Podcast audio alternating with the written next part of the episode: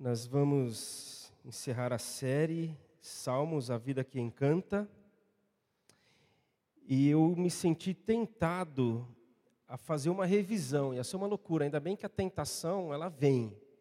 E a gente cai ou não, dependendo de como a gente está, o quanto a gente está firme, e eu não caí na tentação, porque senão a gente ia sair daqui uma hora da tarde.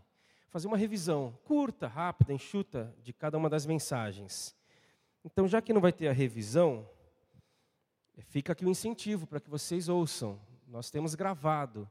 O pessoal tem feito um esforço sempre para cada semana disponibilizar. Já faz bastante tempo que a gente tem conseguido praticamente 100% das gravações. Um domingo ou outro, por algum motivo, falha, mas é bem pouco.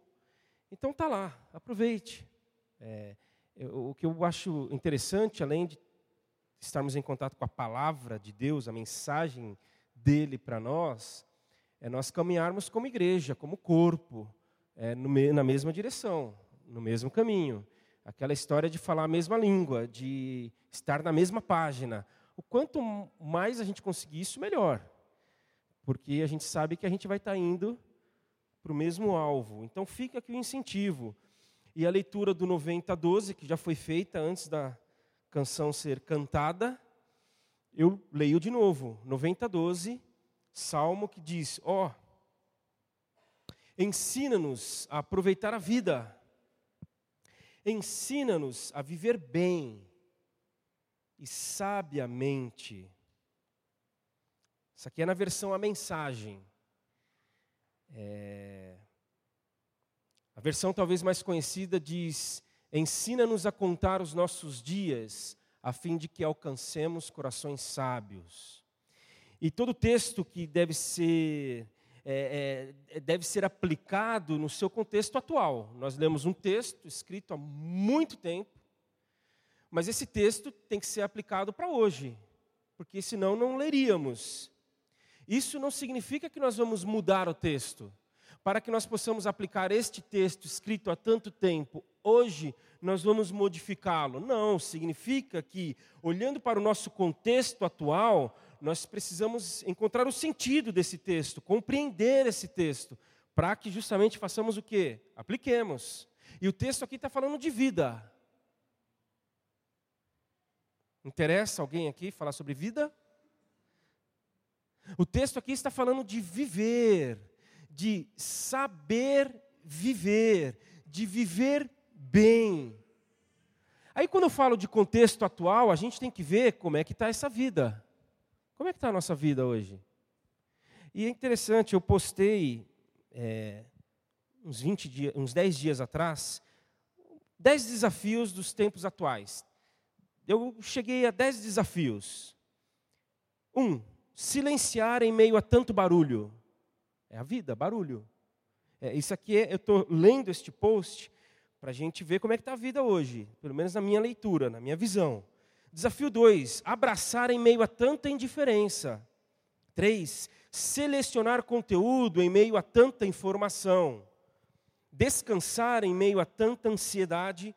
Simplificar em meio a tanta complexidade. 6, exercitar-se em meio a tanto sedentarismo, acomodação. 7, focar em meio a tantas distrações desacelerar em meio a tanta correria. Nove, acreditar em meio a tanta desconfiança. E último, cooperar em meio a tanta competição. É, é exagero da minha parte? Ou estamos assim, estamos imersos nisso aqui, estamos cercados por isso aqui, estamos nos é, é, rendendo a isso aqui, estamos sendo pressionados por isso aqui, por uma vida de muita distração, de muita futilidade, de muita amenidade. E, e aí vai sobrando o quê? Superficialidade. Sobra. Sobra superficialidade. Quando sobra superficialidade, falta o quê? Afetividade. Porque no superficial a gente não aprofunda. A gente não mergulha, a gente não vai fundo, a ponto de não afetar, de não tocar. Então eu preciso tocar no João, afeto. Mas eu fico na superfície. Eu fico no periférico, eu fico no supérfluo, eu fico no secundário, aí eu não me aproximo, aí eu não me aprofundo, aí eu não vou afetar nunca. Aí falta afetividade. E, e é interessante porque eu estava estudando para essa mensagem e aí chegou uma mensagem para mim no WhatsApp. E é interessante falar que pastor estuda para mensagem, né? Tem aquela historinha do, do cara que ligou para o pastor e falou: Pastor, o senhor está fazendo alguma coisa agora? Eu estou estudando. Ah, já que o senhor não está fazendo nada mesmo, então será que o senhor podia me conversar comigo? Eu estava estudando, não estava fazendo nada, estava estudando. E aí chegou uma mensagem no WhatsApp de uma pessoa que eu estou acompanhando já há mais de ano. Aí a pessoa colocou mais uma situação nesse cenário todo que ela está vivendo, e ela escreveu assim para mim: Eu tenho pressa. Eu tenho pressa. E, e, como eu já acompanho há mais de ano, eu entendi esse eu tenho pressa. Eu tenho pressa de resolver, eu tenho pressa de sair disso aqui. Eu, eu quero viver. Quero viver. Eu não estou vivendo, minha vida está parada. E aí a minha cabeça, vocês já sabem um pouco como é que é, eu estou estudando, veio uma mensagem dessa, aí eu fiz uma conexão com o texto de Rubem Alves, que eu passo a ler agora. Quando ela falou, falou eu tenho pressa. Eu me lembrei do texto de Rubem Alves, é, se você quiser, presta atenção aí, eu nem projetei, eu vou ler, chama O Tempo e as Jabuticabas. Rubem Alves fala: Contei meus anos e descobri que terei menos tempo para viver daqui para frente do que vivi até agora. Sinto-me como aquela menina que ganhou uma bacia de jabuticabas. As primeiras ela chupou displicente, mas percebendo que faltam poucas, rói o caroço. Já não tenho tempo para lidar com mediocridades. Não quero estar em reuniões onde desfilam egos inflados. Não tolero gabolices de pessoas se gabando. Inquieto-me com invejosos tentando destruir quem eles admiram cobiçando seus lugares, talentos e sorte. Já não tenho tempo para projetos megalomaníacos. Não participarei de conferências que estabelecem prazos fixos para reverter a miséria do mundo. Não quero que me convidem para eventos de um final de semana com a proposta de abalar o milênio. Já não tenho tempo para reuniões intermináveis para discutir estatutos, normas, procedimentos e regimentos internos.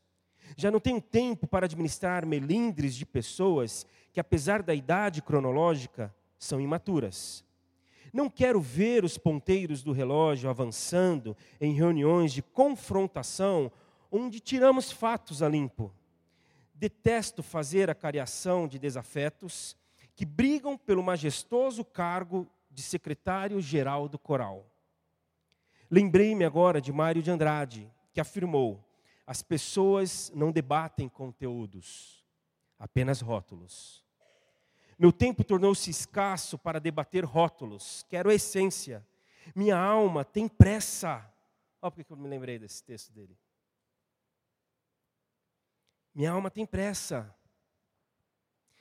Sem muitas jabuticabas na bacia, quero viver ao lado de gente humana, muito humana, que sabe rir dos seus tropeços, não se encanta com triunfos, não se considera elite, eleita antes da hora, não foge da sua mortalidade, defende a dignidade dos marginalizados e deseja tão somente andar ao lado do que é justo. Caminhar perto de coisas e pessoas de verdade, desfrutar desse amor absolutamente sem fraudes, nunca será perda de tempo. O essencial faz a vida valer a pena. E para mim, basta o essencial. Amém? Ah, vamos embora, vai. Não quero estragar nada aqui. É isso. Rubem Alves, é, é essa mensagem que eu recebi do WhatsApp com esta frase: Eu tenho pressa. É essa música hoje que nós acabamos de cantar. É o salmista que Com outras palavras, ele está dizendo: não vamos perder tempo. Não vamos perder tempo, os dias são poucos. Como eu disse na outra tradução, fala: ensina-nos a contar os nossos dias. Ensina-nos a ver que os nossos dias são poucos. Ensina-nos a ver que não temos muito tempo. Ensina-nos a ver que a vida, ela é rápida, que a vida, ela é curta. E como já disse alguém, ela é curta, mas não precisa ser pequena. E a vida não ser pequena não tem a ver com tamanho. A vida não ser pequena tem a ver com objetivo. Qual é o nosso objetivo?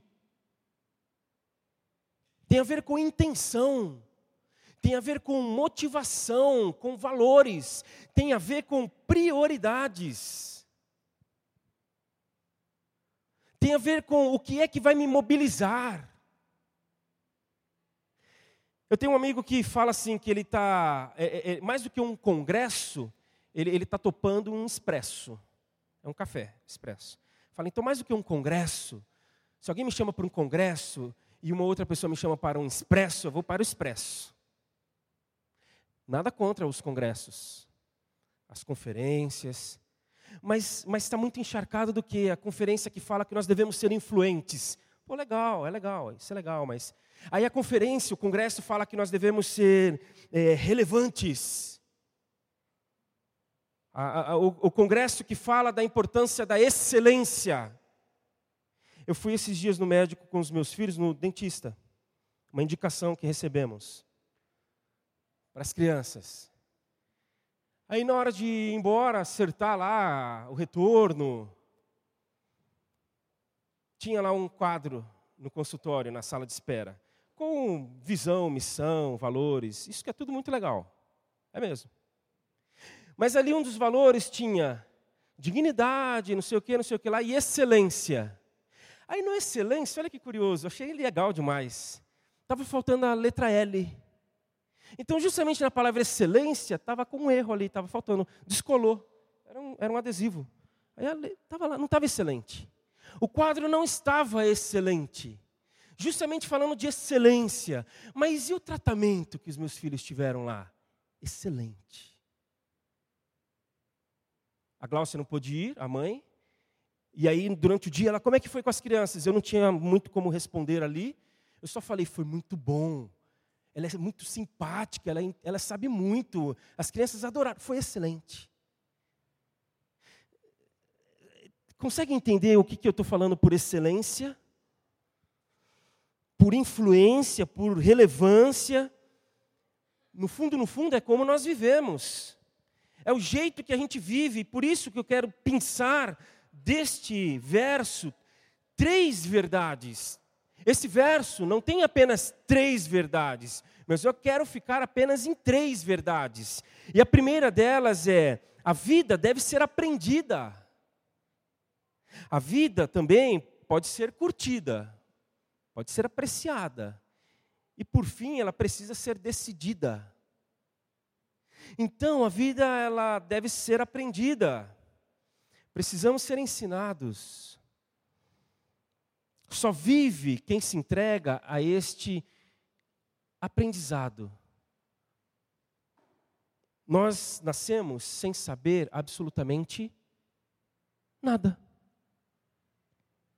Nada.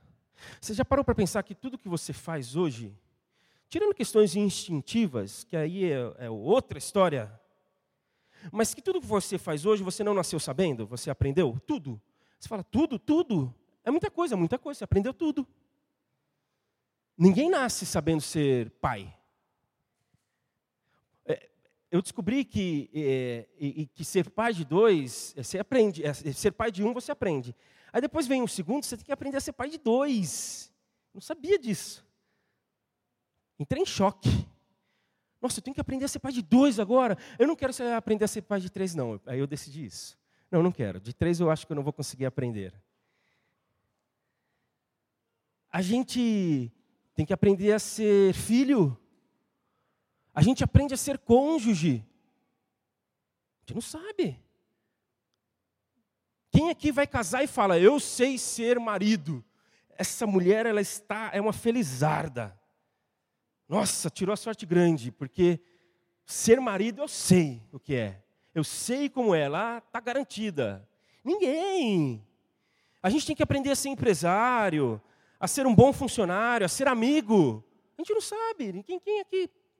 A gente aprende a ser amigo. Essa semana eu discuti com um amigo. Nunca tinha discutido com ele. Foi estranho. Mas eu só fiquei mais tranquilo porque eu sou defensor do quê? De que não há problema ter um problema. O problema é não resolver o problema. Aí eu falei, vamos ver como é que a gente resolve esse problema agora. Para que não se torne um. Aí a gente discutiu durante o dia e à noite, é, foi coincidência naquele dia, a, a gente e outras pessoas mais, nós fomos num curso, numa palestra. Comunicação não violenta. Aí um senta do lado do outro e fala, ah, que legal, vamos lá, vamos ver esse negócio aí. Aí por que, que a gente fez esse curso? Um problema. Agora, nossa, será que eu posso falar desse jeito? Será que eu posso me comportar? Aprendendo. 500 pessoas lá na palestra. Bastante gente querendo aprender a viver a vida. Aí a Glaucia precisou mandar umas mensagens no dia seguinte para algumas pessoas. Ela tem que responder. Aí eu tentando, né? o que, que você quer responder? Aí ela, eu quero responder tal coisa. Mas é, você quer responder isso, mas você acha que é isso que deve ser respondido? Ela, ah, eu não sei e tal. Aí ela, e você? Quase que eu falo, é você que está mandando a mensagem, se vira aí. Não, aí eu, ah, nossa, é difícil não ser violento, né? Ui, medindo as palavras ali, tomando cuidado, porque porque a gente precisa aprender. A gente não sabe, a gente não nasce sabendo advogar. A gente não nasce sabendo cortar o cabelo de alguém liderando uma campanha publicitária. Não nascemos, mas nós precisamos viver. Como? Aprendendo a viver. Aprendendo. Aí a gente fala dos nossos filhos, né? O André chega, a gente vai ajudar ele em alguma coisa. André sabe, André sabe, sabe nada. André sabe. Mas, mas a Lara já fazia isso também. Ia mexer com alguma coisa, ela, não, não, eu faço. Aí até que teve um dia dos pais lá no colégio, que vexame.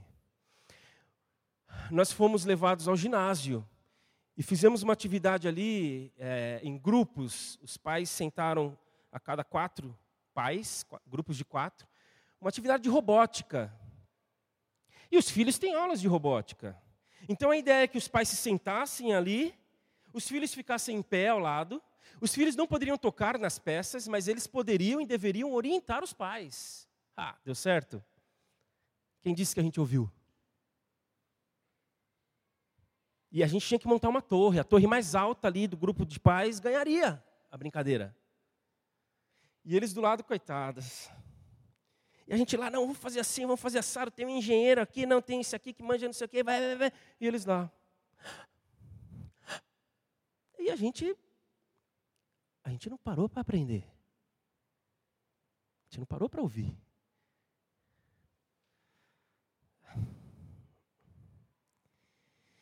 Então é libertador uma frase. Eu não sei. Isso é libertador. Isso é, isso é, é salvação dos céus para nós. Se você entender que você pode dizer para quem quer que seja: Olha, sobre isso eu não sei. Eu, eu preciso aprender ainda. É, você sabe um pouco? É, um pouco. O que, que você já sabe? Eu não sei. Porque a vida precisa ser aprendida, e eu lendo esse verso eu entendo também que a vida ela pode é, ser curtida, ela pode ser saboreada. Ensina-nos a aproveitar a vida, ensina-nos a viver bem. É antibíblica a ideia de um Deus asceta. Asceta, aquele que rejeita o prazer, aquele que não gosta de prazeres, um Deus que não sorri, um Deus que não acha graça das coisas. Ascetismo, uma filosofia de vida em que as pessoas acham que devem rejeitar o prazer para se desenvolverem espiritualmente. Então elas vão é, purificando o corpo, achando que o corpo sendo purificado, a alma também será purificada. Mas entre o ascetismo, eu fico com C.S. Lewis, que diz que alegria É negócio, é negócio sério no céu. Alegria é assunto importante para Deus.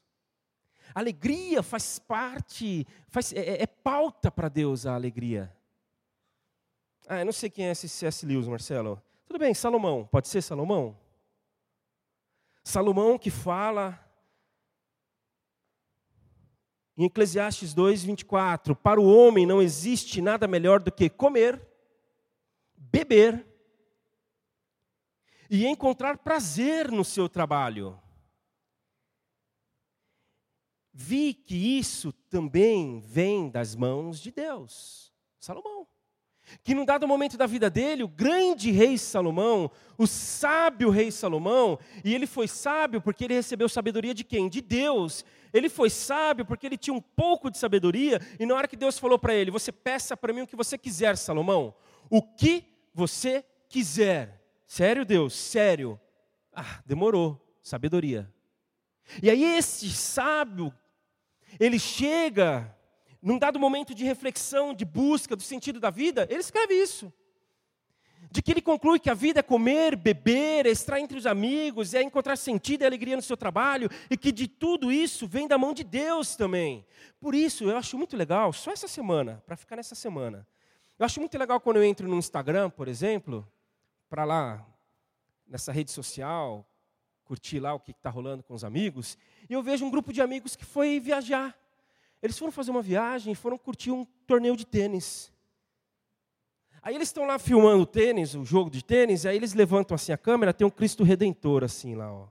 Aí tá a quadra aqui e o Cristo ali. Devem ter perdido uns aces lá, uns. Porque ficava lá olhando para o Cristo, saboreando, desfrutando. Eu acho muito legal andando lá, né, correndo. Eu vejo é, um filho sendo levado pro, pelo pai para jogar bola, aprender a jogar bola uma outra filha ah, aprendendo a cavalgar, mais um filho é, na aula do canto e os pais lá curtindo, a filha aprendendo a cantar, amigos ao redor da mesa fazendo um churrasco ou abrindo um vinho. Peraí, é, tudo bem, vamos passar essa parte. É, uma família na praia, está aí essa semana, curtindo. Outra família tira uma foto lá na hamburgueria. Já não foi para a praia, mas está na cidade, comendo um hambúrguer em família. Uma jovem que posta falando assim: como eu gosto do final da tarde, quando o sol bate e entra pela janela do meu quarto. E ela lá no quarto, com o sol batendo. Olha que legal. Olha que gostoso. A outra, uma mulher que posta foto do cabelo novo. Nossa, mais luzes, corte novo e posta foto. Está curtindo. Está aproveitando. Está saboreando. É por isso que, falando em mulheres, elas estiveram ontem no encontro delas, 40 mulheres, a grande maioria da igreja e algumas outras convidadas de fora da igreja, falando sobre depressão. Por quê? Porque, como já disse alguém, depressão é tristeza, é visita. Depressão é moradora. Então, como é que eu sei se eu estou com depressão? Ah, porque a tristeza ela só visita a gente, ela vem e vai. Ela fica pouco, a depressão ela já se instala. Mas aí a gente tem que trabalhar, a gente tem que conversar, tomar remédio para terapia e fazer um monte de coisa para dizer, ó, nessa casa aqui não, vai para outra. Aqui você não, não tem que ficar. Porque a gente quer viver, a gente quer sentido. Então a gente fala, Senhor, ensina-nos a viver, ensina-nos a curtir, ensina-nos a saborear, a frutificar, mas a também desfrutar. Porque eu falei dos caras que foram assistir torneio de tênis, eu falei de, de, família na praia, eu falei de uma série de coisas, você pode falar, mas Marcelo, isso não tem nada a ver quando você fala de Brumadinho, isso não tem nada a ver quando você fala da comunidade lá de baixo que precisa de ajuda, isso não tem nada a ver. Eu falo que isso tem tudo a ver. Porque a gente planta e a gente procura colher, e a gente procura saborear. Só para nós? Não, para todos. Eu posso falar que essas pessoas que eu citei, que fizeram tudo isso essa semana, são pessoas absolutamente comprometidas com essas questões todas que eu falei agora também. Pessoas engajadas, pessoas preocupadas, pessoas que não buscam vida somente para si, mas para tantos com quem eles convivem e para quem tantos outros que eles nem conhecem. Ensina-nos E esse ensina-nos nos coloca frente a frente com a terceira verdade. Eu já falei que a vida deve ser aprendida, a vida ela pode ser curtida, e a vida precisa ser decidida. Viver é uma decisão. Viver é uma decisão. Em que a gente chega para o Senhor e fala: Senhor, ensina. Então, quando você fala assim, Senhor, ensina, você toma uma decisão. Eu quero viver, Senhor. Eu quero viver de fato. Revela um desejo, uma vontade, uma busca. Então, quando o assunto é viver, não cabe, não rola. Ah, pode ser. Ah, tanto faz, vai. Você que sabe. Não. Tem que ser uma afirmação clara. Senhor, eu quero viver. Me ensina a viver. Ensina-nos. Senhor, é o que nós queremos. Senhor, o Senhor nos criou para a vida. Senhor, o Senhor é o único que pode nos levar a essa condição. Único. O único, gente. Não há outro, porque o que está em jogo aqui, para conseguirmos viver essa vida, é sabedoria. Sabedoria. E só Ele tem sabedoria. Muita gente, em muitos lugares, em muitas organizações, em muitos livros, nós vamos encontrar conhecimento. Ok, ótimo, maravilhoso. Quanto mais, melhor também. Mas quando a gente fala da vida, de aprender a viver, existe uma diferença gigantesca entre conhecimento e sabedoria. A, a, sabedoria, ela, ela foge à lógica. A sabedoria, ela não é mensurável. A sabedoria, ela não é, ela é intangível. Então, conhecimento tem a ver com livros. Sabedoria tem a ver com relacionamento. Sobretudo, primeiramente, com Deus. Conhecimento tem a ver com teorizações. Sabedoria tem a ver com experimentações, experimentar, viver, passar na pele.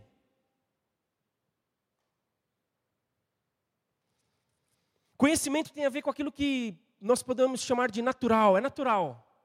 É natural. Está aqui, está nessa esfera, está nessa dimensão dos sentidos, sobretudo. Sabedoria tem a ver com aquilo que é sobrenatural, não é natural. Aquela situação que você está com alguém, você fala alguma coisa, e a pessoa fala: Nossa, tudo que eu precisava ouvir. Aí você fala: Nossa, como é que eu cheguei nessa conclusão? Obrigado.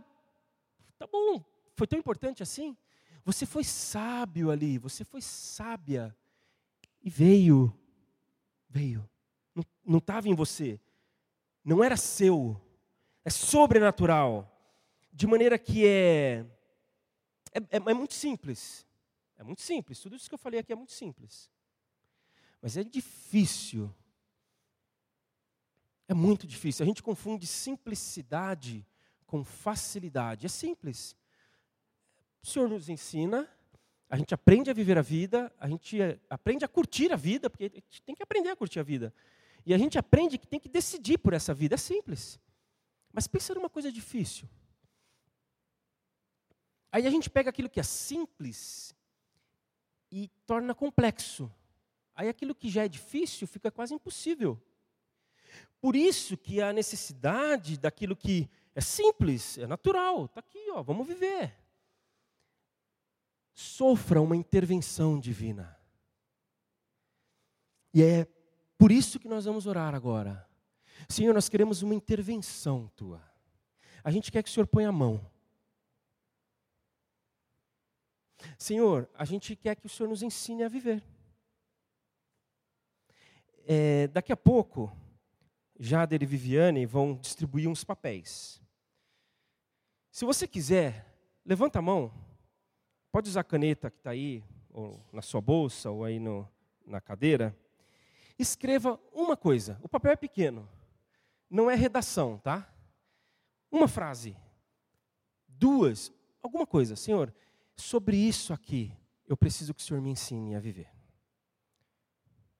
Você não precisa forçar muito a sua mente aí. Se você não sabe, não escreva. Mas se você já sabe, se aquilo que você ouviu, se a música que você cantou, se o, o texto do Rubem Alves, se aquele apelo dessa é, pessoa que eu tenho pressa, é, falou com você já, e você já, eu já sei a respeito do que, que eu preciso que Deus me ensine a viver. Escreva nesse papel. É, Senhor, eu preciso aprender a ser pai. Pode ser isso. É, você precisa ser mais específico em relação a isso? Senhor, eu preciso aprender a viver um pouco sem isso aqui. Eu preciso aprender a, na hora que eu estiver com os meus filhos, eu esteja com os meus filhos. Aí eu faço isso, Senhor, ó. Senhor, eu preciso aprender a ser menos queixoso, me queixar menos das coisas, Senhor. Senhor, eu preciso aprender a ter uma perspectiva mais positiva. Mais positiva. Meu olhar está muito sombrio, Senhor. Meu olhar está muito. Senhor, eu preciso aprender que eu preciso de ajuda. Então, Senhor, me ensina de que eu ir fazer uma terapia, de que eu ir no médico, que quem sabe ele me receitar um remédio, não há problema, Senhor é um grande tabu que ainda existe na minha vida, que por mais que me digam que está tá valendo, eu não consigo quebrar isso. Então me ajuda, Senhor. Então escreva. Nós vamos cantar de novo a música hoje. Vai escrevendo durante a primeira parte da música. Depois que você escreveu, segura esse papel aí. Mas faz com tranquilidade e você não vai ter que ler. Tá? Você não vai ter que mostrar para mim, para ninguém. Mas escreve. Então pode ficar nessa primeira parte da música sentado mesmo, porque vai facilitar para Viviane e Jader verem quem levantou a mão. Pega esse papel, escreve o que você está precisando, que Deus te ensine. Que Deus te mostre, que Ele te revele, que Ele te ajude, que Ele te socorra.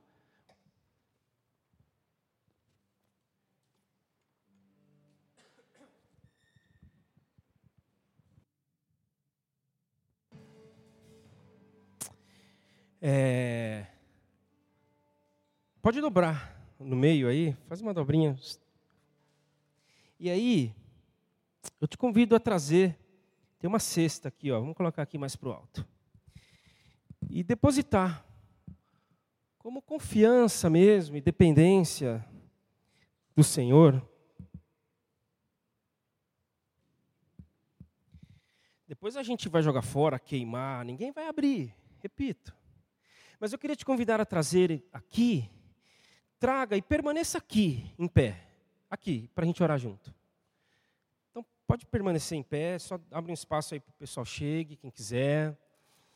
E a gente vai orar. Nós vamos orar por tudo isso que nós estamos colocando aqui. Nós vamos pedir, Senhor, ensina-nos. A gente não sabe. Talvez alguns possam orar: Senhor, o Senhor já viu o quanto que eu tentei. Isso aqui não é de hoje, Senhor Deus. Que legal que o Marcelo está fazendo isso aqui, essa dinâmica, esse simbolismo, mas não é de agora, o Senhor tem visto. Então vamos pedir de novo juntos. Vamos pedir. Agora que o pessoal já chegou, se aproxima mais, vamos ficar mais perto aqui todo mundo. Vamos aproveitar que está fresquinho hoje, tá, né? Vamos orar. Vamos orar, vamos pedir, Senhor, a gente precisa. A gente não está conseguindo. Mas a gente sabe que o Senhor nos ensina que a gente pode aprender, de que a gente pode saborear.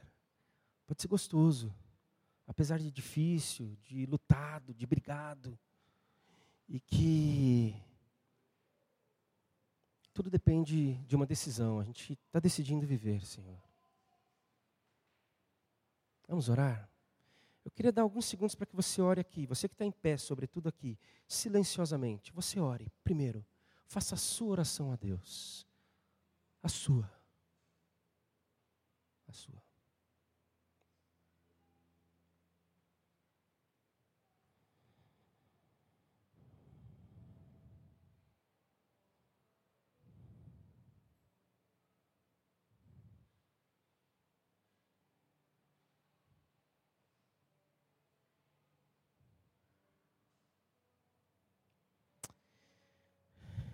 Senhor, obrigado pelo registro dos salmos na tua palavra. Obrigado por esses homens e mulheres que viveram contigo, que viveram para ti. Esses homens e mulheres que entenderam o que de fato é o relacionamento com o Senhor, o que de fato a vida tem valor, que entenderam que a vida ela é aprendida, ela é saboreada e ela é decidida. Então eu te peço, Senhor, sobretudo por aqueles que tomaram decisões nessa manhã, que estão aqui e disseram para o Senhor: Senhor, por favor, me ajuda. Aqueles que disseram: Senhor, eu não estou conseguindo. Senhor, eu já tentei. Senhor, eu errei. Senhor, eu caí. Senhor, eu sofri. Senhor, eu estou sofrendo. Mas nesta manhã, nesta hora, Senhor, eu me coloco diante de Ti dizendo: ensina-me, ajuda-me, livra-me, orienta-me. Senhor, muito obrigado, porque essa é uma oração em que a gente aprende na tua palavra que te agrada. Então eu fico imaginando um sorriso no teu rosto, a cada clamor, a cada pedido nesse sentido. Como o Senhor se alegra, como o Senhor festeja e diz a nós: deixem comigo, vocês vão viver. Deixem comigo, vocês vão experimentar coisas que vocês não experimentaram ainda. Deixem comigo, vocês vão ser alcançados pela minha sabedoria. Vocês vão ver que todo conhecimento que vocês têm é bom, mas não é suficiente. Porque a necessidade de que eu haja sobrenaturalmente na vida de vocês, e é o que eu vou fazer. Obrigado, Senhor. Obrigado, porque hoje a gente pode fazer essa oração. Hoje, sem se preocupar com o amanhã, porque o amanhã nas tuas mãos está, porque mais uma vez, nas tuas mãos é que nós estamos colocando o nosso amanhã. Obrigado, Senhor. Em nome de Jesus, amém.